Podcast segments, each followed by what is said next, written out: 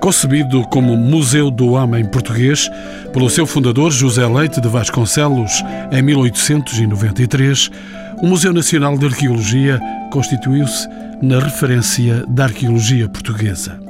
Pelas coleções que dispõe, pelos recursos técnicos que possui, pelo espaço que ocupa no Mosteiro dos Jerônimos, este museu é o único que é capaz de contar a história do povoamento do nosso território desde as origens à fundação da nacionalidade. Pela sua centralidade, este lugar recebeu, além das coleções do fundador e de Estácio da Veiga, outras coleções do antigo Museu de Belas Artes e de Arqueologia da antiga Casa Real Portuguesa, após a implantação da República. É visto com intensa curiosidade, sobretudo pela população estudantil, o núcleo do Antigo Egito, onde se distendem múmias coloridas cujas razões da morte são agora conhecidas.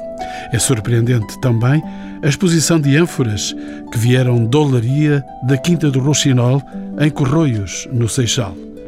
São nossos convidados Carlos Fabião, historiador da arqueologia, autor e coautor de mais de 75 títulos, Luís Manuel de Araújo, egiptólogo, doutorado em História Pré-Clássica, e António Carvalho, antigo diretor da Cultura da Câmara de Cascais, historiador, arqueólogo e diretor do Museu Nacional de Arqueologia, a quem peço que me fale das atividades que vão assinalar os 120 anos deste museu. Eh, temos um programa muito variado de atividades que, aliás, já tiveram início a partir do dia, no passado dia 7 de janeiro, com a abertura de uma mostra documental de documentação relativa à história do Museu Nacional de Arqueologia e, de uma maneira geral, com interesse para a história da arqueologia no Arquivo Nacional da Torre do Tombo. Essa exposição será constantemente animada até março e no dia 20 de fevereiro teremos a emissão de um postal eh, comemorativo de CTT a propósito dos 120 anos e o nosso colega Luís Raposo fará uma conferência sobre a história do Museu Nacional de Arqueologia, mostrando como se tratou de um projeto único e um projeto de grande importância na história da museologia e da arqueologia nacional. Dr. António Carvalho, as atividades que referiu inserem-se naturalmente no âmbito das preocupações de divulgação do Museu Nacional de Arqueologia. A que públicos é que pretendem de facto chegar?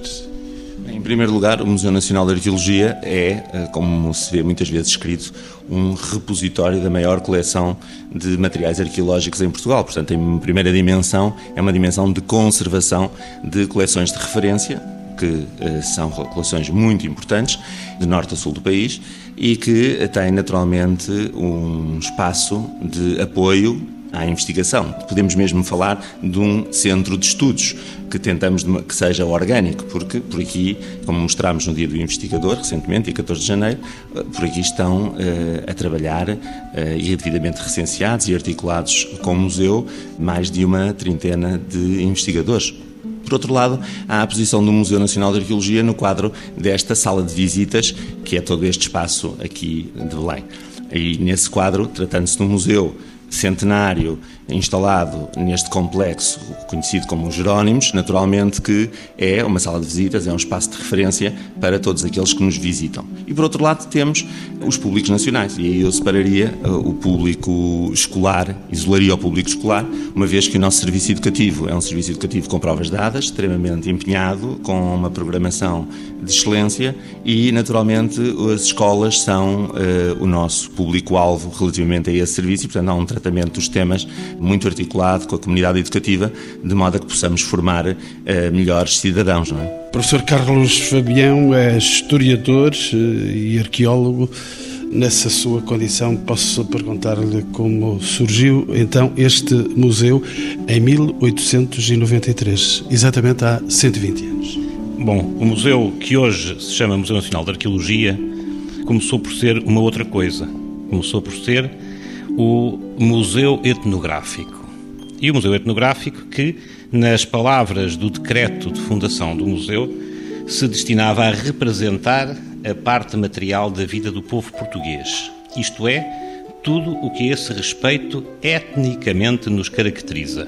Estava a transcrever, estava a citar o decreto eh, de criação e que tinha duas secções: a secção de arqueologia, desde as origens até ao século XVIII, e a secção moderna, etnográfica.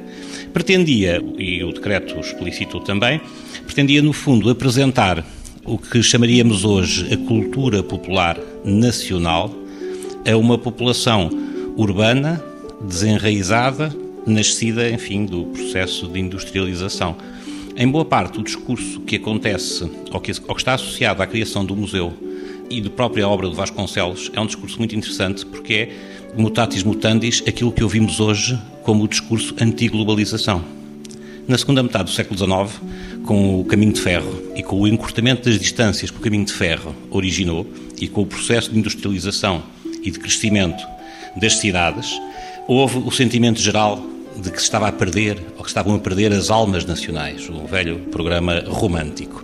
E que, portanto, era preciso conservar, guardar essa alma nacional contra um cosmopolitismo internacionalista e, eh, por eh, antonomasia, digamos assim, desalmado, não é? porque não tinha essa tal alma nacional. E, portanto, este primeiro momento é um momento fundamentalmente, diria, nacionalista, que hoje faz pouco sentido enquanto programa eh, museológico. Portanto, o Museu Nacional de Arqueologia tem uma história extremamente interessante porque foi sendo várias coisas ao longo da sua existência. O Sr. Professor já citou aí a figura de José Leite Vasconcelos.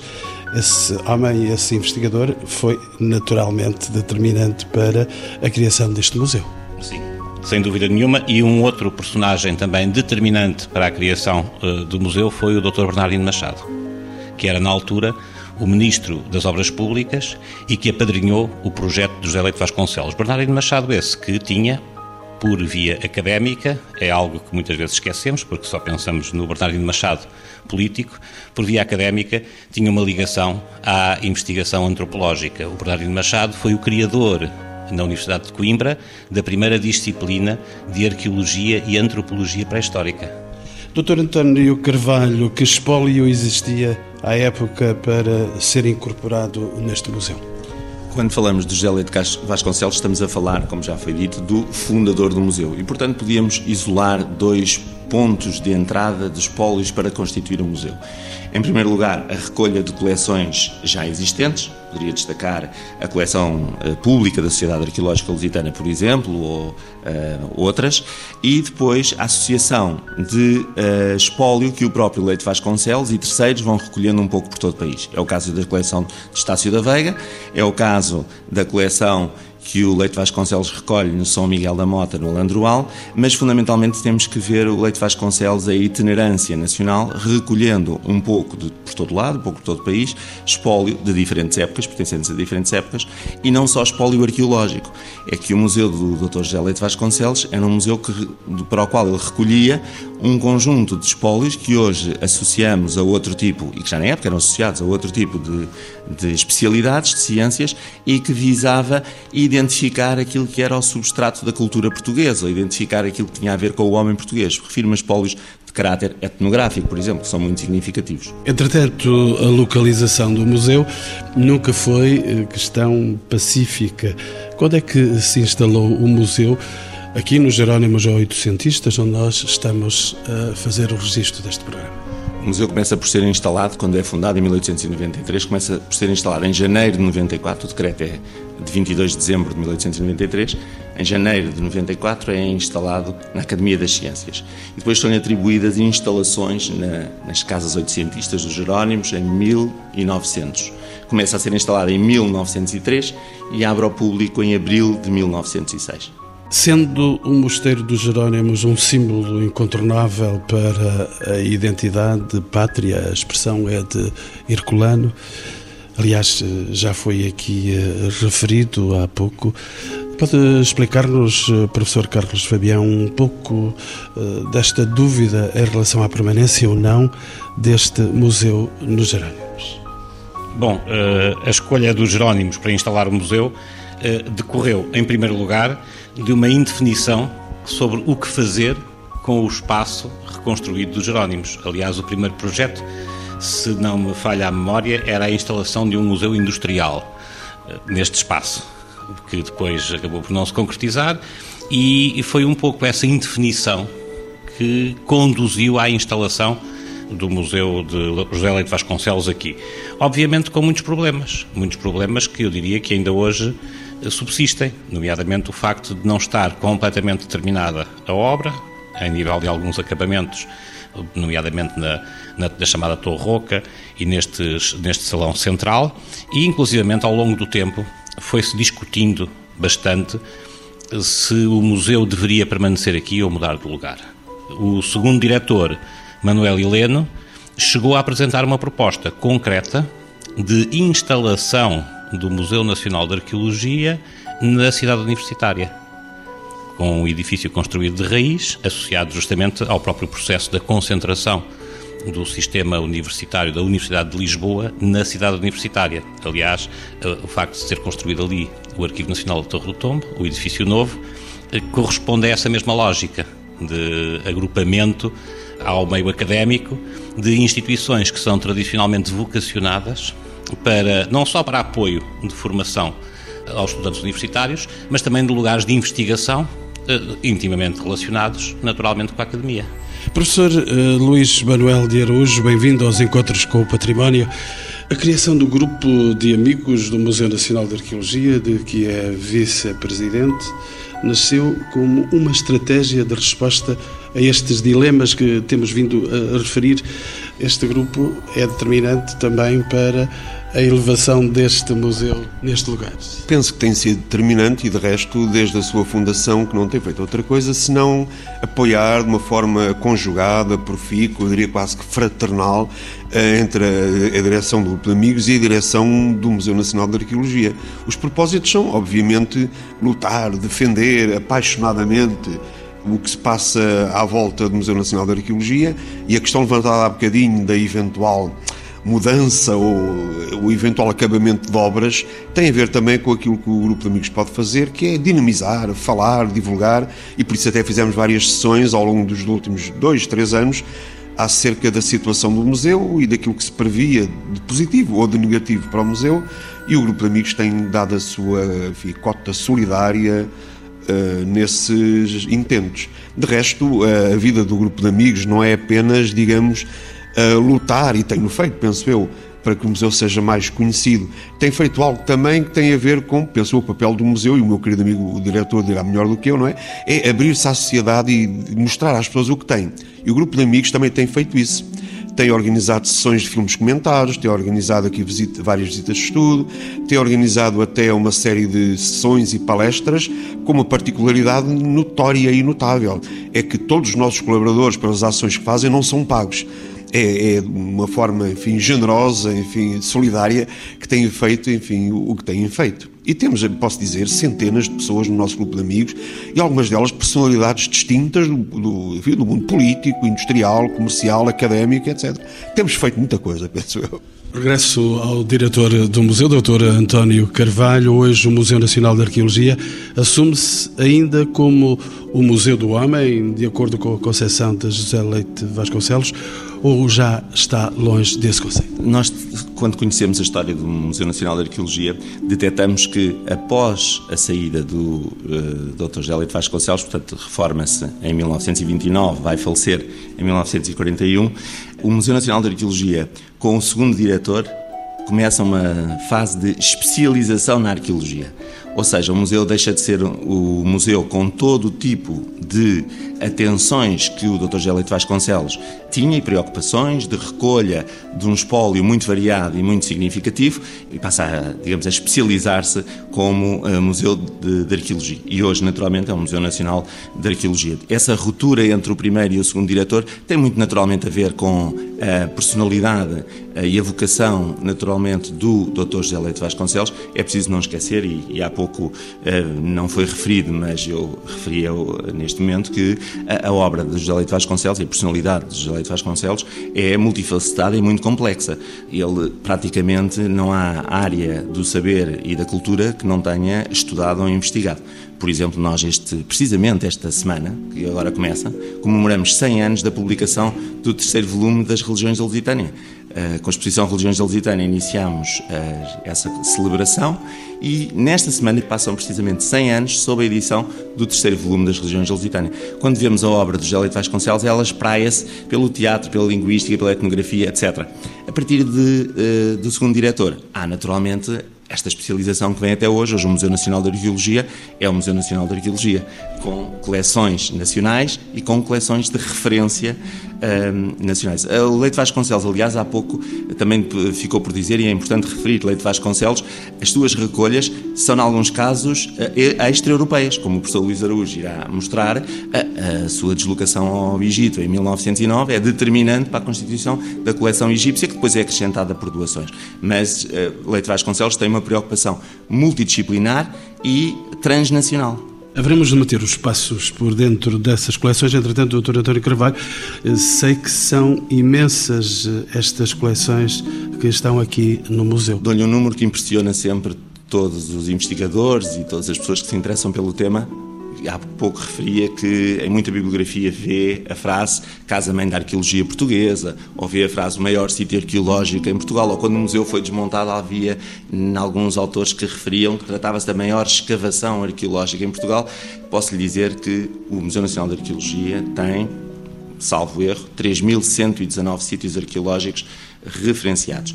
E uh, estes 3.119 sítios arqueológicos correspondem a milhares e milhares de vestígios de materiais arqueológicos, de artefactos, naturalmente em diferentes suportes e com diferentes materiais. Doutor António Carvalho, como é que se relaciona hoje este Museu Nacional de Arqueologia com a prática arqueológica e com a investigação, concretamente?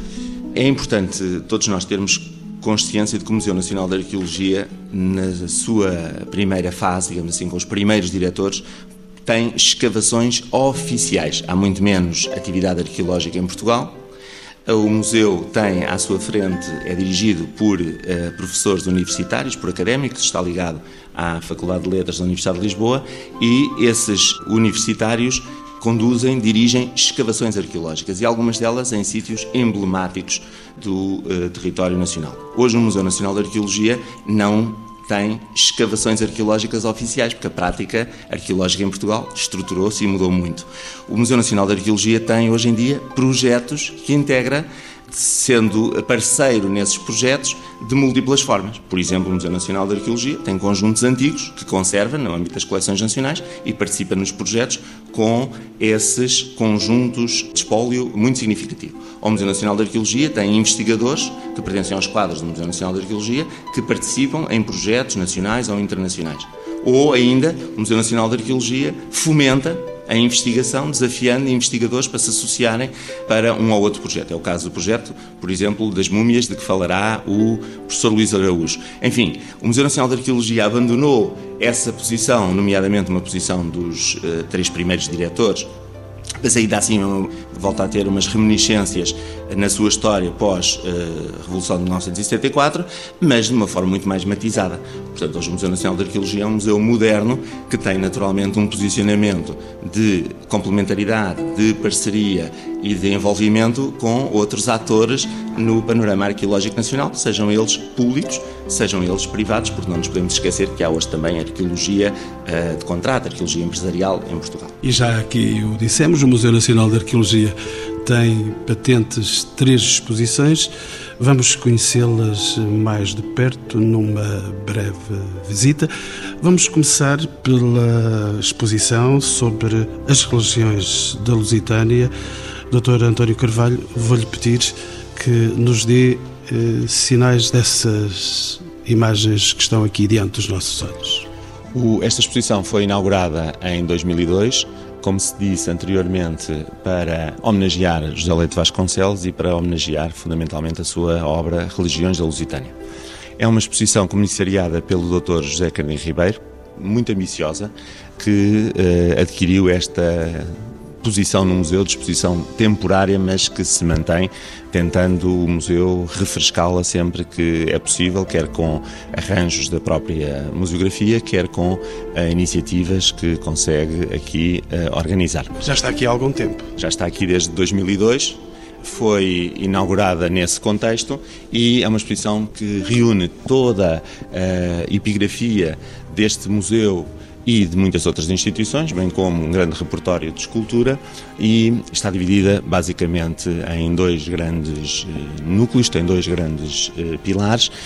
Um pilar que serviu de base à investigação, que tem a ver com contar sob o conceito da Espanha eterna aquilo que eram os fundamentos da cultura religiosa pré-existente e depois a Roma eterna, o sincretismo destas duas, destes dois pilares, depois com a contaminação oriental que se sucede.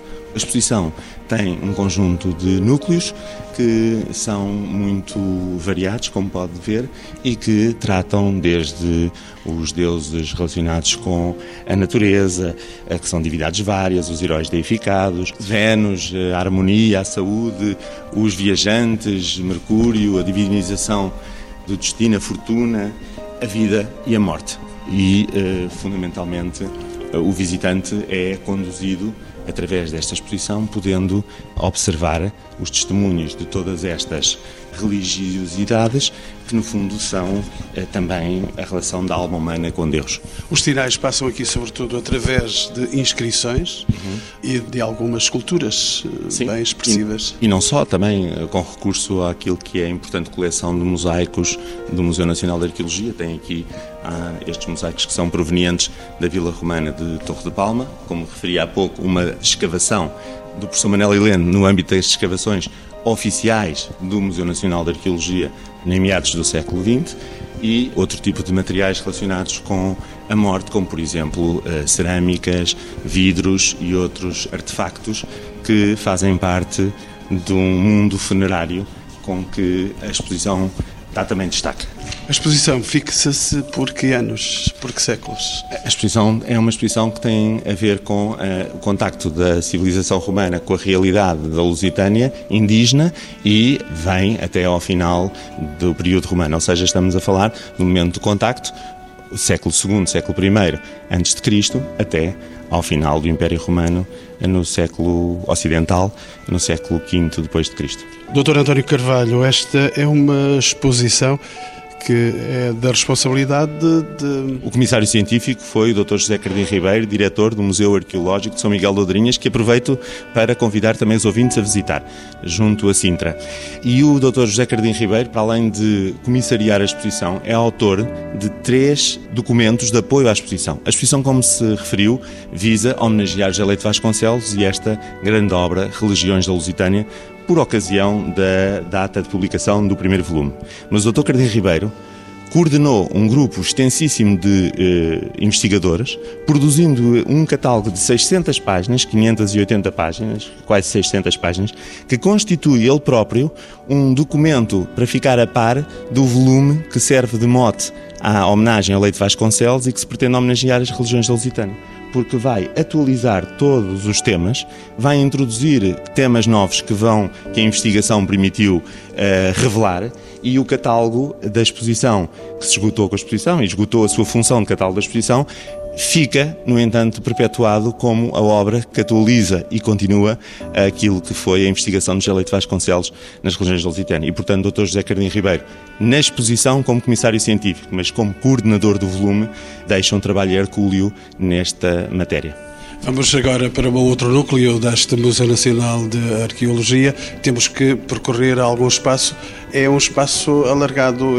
As peças não vivem aqui com o stress de estarem muito próximas umas das outras? Nesta exposição uh, circula-se bastante bem e de forma muito agradável, porque o Museu Nacional de Arqueologia uh, está instalado neste piso térreo, nestas grandes galerias designadas por casas oitocentistas do, do Mosteiro de Jerónimos. E, portanto, podemos circular sem essa claustrofobia do material. De qualquer maneira, não estamos na zona das reservas, onde aí sim o material está todo uh, devidamente concentrado, devidamente acondicionado e aí sim sente-se alguma claustrofobia. Professor Carlos Fabião, os uh, uh, esperam por nós. Estamos na Quinta do Rocinol, uh, uma olaria romana no estuário do Tejo, Corroios, Seixal. É isto que os turistas, aqueles que visitam este museu, podem ver como novidade. Sim, é uma exposição feita sobretudo pela Câmara Municipal do Seixal, foi a grande entidade promotora da exposição. Eu fui apenas um colaborador científico da equipa que a montou e que a organizou. E a ideia foi justamente apresentar a olaria romana da Quinta do Rochinol, mas também traduzir para um público atual, que está longíssimo do que é a olaria, uma perspectiva etnográfica sobre essa arte de transformar a cerâmica em recipientes vários. A ideia é um pouco fazer as pessoas regressar a um mundo em que o plástico e o metal barato não existiam ainda. E, portanto, tudo aquilo que nós hoje temos e usamos feito em plástico ou nestes metais baratos, fazia-se na época romana em cerâmica. E é isso que aqui podemos ver. Não só um conjunto de contentores uh, utilizados no transporte de bens alimentares, as ânforas, mas também todo um conjunto de cerâmicas utilitárias, materiais de construção que eram produzidos naquela olaria da margem sul do Tejo. Aliás, uma tradição que historicamente se foi mantendo ao longo do tempo, na época dos descobrimentos também, a indústria do biscoito, que era consumido nas caravelas e da cerâmica também, estava da margem sul. O moinho de marés. Pois, tudo isso, tudo isso, aliás, eh, foi, eh, acabou depois por ser, em época contemporânea, continuado com uh, o conceito da cintura industrial e dos espaços industriais fora dos espaços urbanos. Quando falamos de ânfora, estamos a falar de um material muito frágil. Há aqui um, um conjunto de cacos, se permite a expressão. Aliás, a própria exposição fala dos cacos, dos restos daquilo que uh, é também sinal de fragilidade. Sim, sim, são, são, literalmente, são literalmente, vamos ver, o que nós aqui temos é aquilo que foi obtido na escavação da olaria. Aquilo que fica numa olaria, em qualquer olaria de todos os tempos, é o que é deitado fora.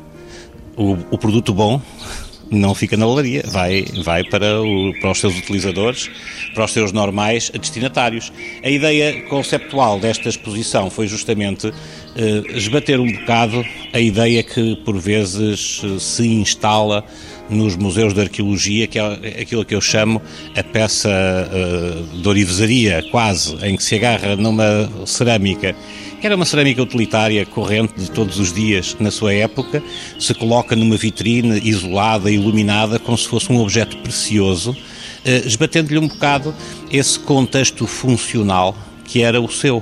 Por isso é que encontramos aqui na exposição não propriamente estas ânforas individualizadas em vitrine própria e iluminadas como se fossem objetos preciosos, mas um bocado a ideia justamente da produção maciça da, da produção para um cotidiano que eh, pode ser melhor ilustrada, em nosso entender, justamente com esta acumulação de, de, materiais. O que estamos a ver é justamente aquilo a que poderíamos chamar o produto de uma atividade que eu não chamaria industrial, ou um industrial entre aspas, é uma manufatura intensiva e especializada. Doutor António Carvalho. Eu queria chamar a atenção para duas, dois aspectos desta exposição que me parecem muito significativos e que visam também convidar as pessoas a visitá-la enquanto é tempo, uma vez que no final, durante este ano, será desmontada. Em primeiro lugar, é do ponto de vista museográfico ser uma, uma exposição muito sensorial, ou seja, estamos a ouvir em fundo estas gravações com o, os roxinóis.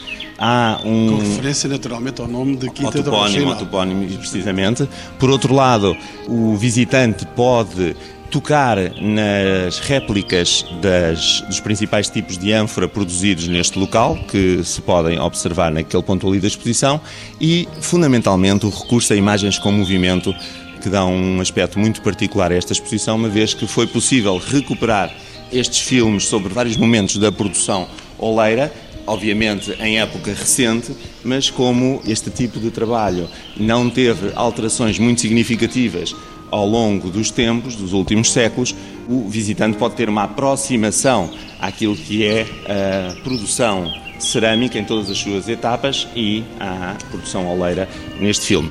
Gostaria também de chamar a atenção, nomeadamente para um público mais uh, especializado e que acompanha as atividades do Museu de Arqueologia, que esta exposição é muito feliz porque vai tratar em detalhe um tema que tinha sido abordado numa exposição de 1998, uma grande exposição deste Museu Nacional, que era a exposição Portugal Romano, a exploração dos recursos naturais. Portanto, nessa exposição o tema era aflorado e, portanto, esta exposição é uma exposição monográfica que vai tratar em detalhe um tema previamente tratado num contexto mais alargado. E desse ponto de vista é uma exposição muito feliz. Vamos deixar os cacos destas olarias aqui do sul do Tejo para irmos uh, visitar múmias.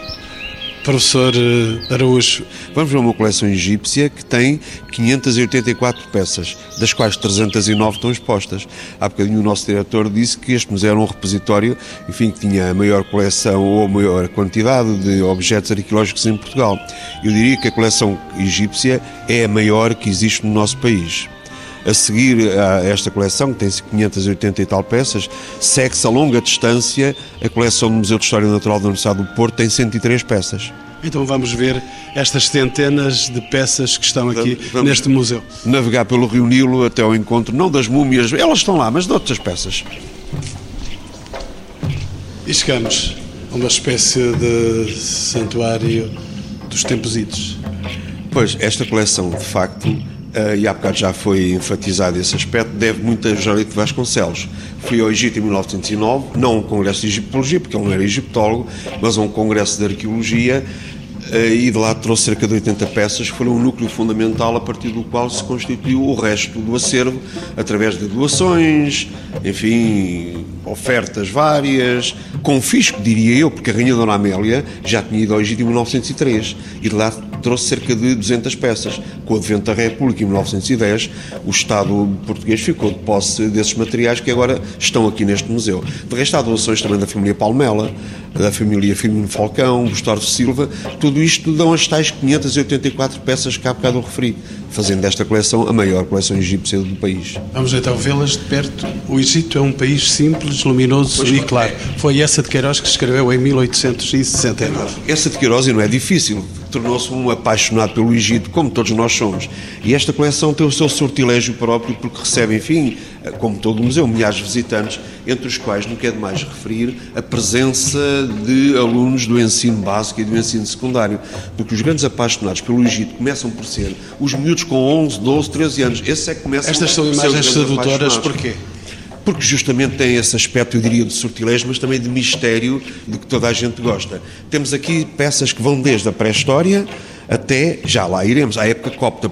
Estão aqui cerca de 3 mil anos de história. Se juntarmos os milénios da pré-história, o visitante aqui percorre em cerca de meia hora a uma hora, enfim, galga aqui com a maior dos vontades 8 mil anos. O problema é que o catálogo do museu está esgotado, o que só prova, enfim, o quão é, aliciante e entusiástica e, e, boa é esta coleção. Mas estamos a, a, preparar a segunda edição. A ideia foi dividir enfim, a exposição em 14 unidades, que vai desde a pré-história à época copta, chegando ao núcleo central, eu diria, axial, que é justamente os sarcófagos e as respectivas múmias, como disse há bocadinho. Enfim, não serão, do ponto de vista egiptológico, aquilo que mais, enfim, preocupa os egiptólogos. Agora, não há dúvida, quer queiramos, quer não, é isso que atrai as pessoas. E fizemos este eixo axial, que vai desde este sarcófago, que era de uma pessoa importante, era um sacerdote, o deus Mine, até àquela ponta onde está outro sarcófago. Ou seja, nós temos aqui três múmias egípcias, duas delas dentro dos respectivos sarcófagos e uma, aquela que estamos a ver ali, sem sarcófago. E todas elas foram alvo de um estudo que teve o seu ponto culminante no dia 22 de agosto de 2010, que foi fazer o TAC e a radiografia, como se faz hoje às pessoas. É que as múmias foram daqui, num caminho apropriado, para o, o IMI, na Avenida da República, a um domingo com calor enorme. E, e demos vida a estas múmias, ressuscitámos-las ao ponto de, eu não serei a pessoa ideal para o fazer, mas o meu querido amigo Dr. Carlos Pratos diria se aqui estivesse, enfim, o que de notável descobriu nestes corpos que aqui estão. Duas delas estão dentro dos sarcófagos e aquela ali está à vista que é, é, é difícil, mas é justo dizê-lo, faleceu com câncer na próstata, como descobriram estes estudos levados a efeito pelo Dr. Carlos Pratos e a sua equipa. Professor Luís Manuel de Araújo, São múmias de facto verdadeiras, não foram inventadas nem eh, São elaboradas aqui. Têm a, a respeitável e veneranda idade de cerca de 2 mil anos. Mas estes corpos que aqui estão e que aqui jazem, nós, a nossa preocupação é, é dar-lhes vida e, a partir delas, poder, enfim, chamar a atenção dos visitantes, e é isso que insistentemente fazemos: é demonstrar que esta gente acreditava convictamente que existia um outro mundo de resto, foram os egípcios que inventaram a ideia de paraíso. Mas para mim, o, o passo fundamental, e isso é que é aliciante enfatizar, é que puseram o paraíso apenas ao alcance dos bons, dos justos, das pessoas solidárias, afetuosas e tolerantes. E, enfim, são lições que nós hoje, talvez, eventualmente, pudéssemos, enfim, de novo, enfim, levar à prática. A mensagem que estas múmias nos dão é essa crença no além, a crença no paraíso, que está ao alcance apenas dos bons e dos justos. De resto, do ponto de vista técnico, agora estes estudos proporcionaram-nos uma série de indícios que estão agora ali desde algum tempo permanentemente a passar naquela imagem, naquele ecrã, e é justo dizê-lo com o apoio generoso da Siemens que colaborou nesta, nesta ação. Terminada então esta visita que foi relâmpago, será uma visita com mais cuidado por quem aqui queira passar algum do seu tempo útil de vida. O Museu Nacional de Arqueologia é de visita obrigatória. Posso fazer essa pergunta aos meus convidados: porquê visita obrigatória estando aqui em lugares de alguma concorrência? E posso perguntar uh, ao diretor, Dr. António Carvalho. O Museu Nacional de Arqueologia é de visita obrigatória. Aliás, o ano de 2013, deixe-me que lhe diga, é um ano de festa para a arqueologia portuguesa, porque faz 150 anos a Associação dos Arqueólogos Portugueses, que tem o seu museu instalado nas ruínas do Convento do Carmo, e a qual Leite Vasconcelos esteve ligado enquanto conservador faz 120 anos o Museu Nacional de Arqueologia, que está instalado neste complexo onde os equipamentos culturais, nesta sala de visitas da cidade de Lisboa, eh, têm como objetivo uma complementaridade, não uma competição, mas uma complementaridade da oferta cultural. O Museu Nacional de Arqueologia é de visita obrigatória porque o Museu Nacional de Arqueologia é também uma instituição centenária que congrega três tipos de película a revestir uh, os objetos a película que nós designaríamos que reveste os materiais, os artefactos que nós incorporaríamos como museu, aqueles que uh, têm a ver com a área da biblioteca, é uma biblioteca também centenária, fundada também por José Leite Vasconcelos logo com o início do museu, à qual está associada a edição de uma importantíssima revista uh, única na história da arqueologia, que é o Arqueólogo Português, e, fundamentalmente, é também um local onde se conservam espólios documentais de muitos outros arqueólogos e investigadores, para além do seu fundador. Podia citar o espólio do professor Manuel Heleno, de Viegas Guerreiro, enfim, de muitos outros, de Estácio da Veiga, também se conservam neste museu. E, fundamentalmente, o Museu Nacional de Arqueologia, se me permite, ouvindo a explicação dos nossos convidados, aqui se percebe que se podem contar o último meio milhão de história da humanidade e, portanto, é muito significativo. Há uma quantidade de peças muito uh, relevantes. O Museu Nacional de Arqueologia vai estar em festa ao longo de todo o ano de 2013. São comunidades de leitores, são sessões, são iniciativas relacionadas com a peça de mês, são exposições novas. Pretende-se inaugurar em setembro uma exposição de arqueologia náutica e subaquática que terá o título Tempo Resgatado ao Mar. Uh, e uh, há um conjunto de iniciativas muito variadas para todo tipo de públicos. Professor Carlos Fabião, este é um lugar que um historiador e um uh, arqueólogo deve recomendar não só aos amigos. Sim, acho que é, disse bem, é um lugar de visita obrigatória e diria talvez de uma forma muito simples, porque aqui um visitante pode ver o que não pode ver em mais nenhum outro museu em Portugal. Portanto, nesse sentido, é de visita obrigatória mas não na, na, perspectiva de vir aqui e não ir a outros. Não, eh, é vir aqui e ir aos outros também. Tudo isso faz parte, e é para isso que existem os museus, justamente para uh, instruir as pessoas. Professor Luís Manuel de Araújo, uma visita obrigatória não só às múmias.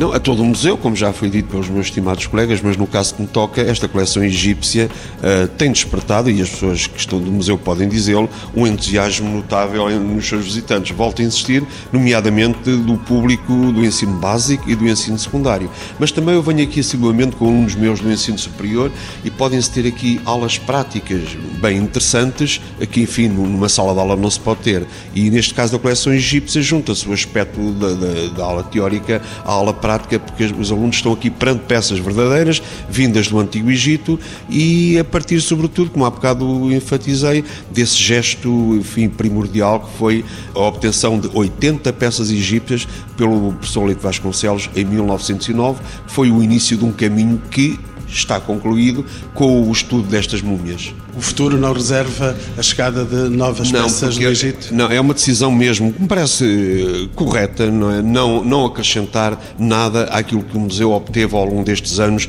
por doação, por, eh, enfim, uh, ofertas várias, portanto, manter a, a exposição tal como está. E, e, já sair algumas conversas de distensão depois do registro deste programa professores? Eu diria que eh, esta coleção egípcia de José Leite Vasconcelos constitui aquilo que poderíamos chamar a pré-história do multimédia. Numa época em que a mobilidade das pessoas era escassa e, portanto, não se podia ir visitar o Egito como se visita hoje em que os meios de representação fotográficas, gráficas e etc. eram bastante rudimentares também. A única forma de trazer o Egito às pessoas era efetivamente trazer os objetos e expô-los. Era a única forma que as pessoas tinham de contactar com essa realidade. É claro que hoje, neste universo multimédia, as pessoas podem achar, oh, o que é que é, o que é que vale a coleção do Museu Nacional de Arqueologia face a tudo aquilo que a internet nos oferece em exposições interativas. Eu diria que valerá sempre, porque tem o cunho da autenticidade, do objeto real que a pessoa vê e não propriamente do virtual.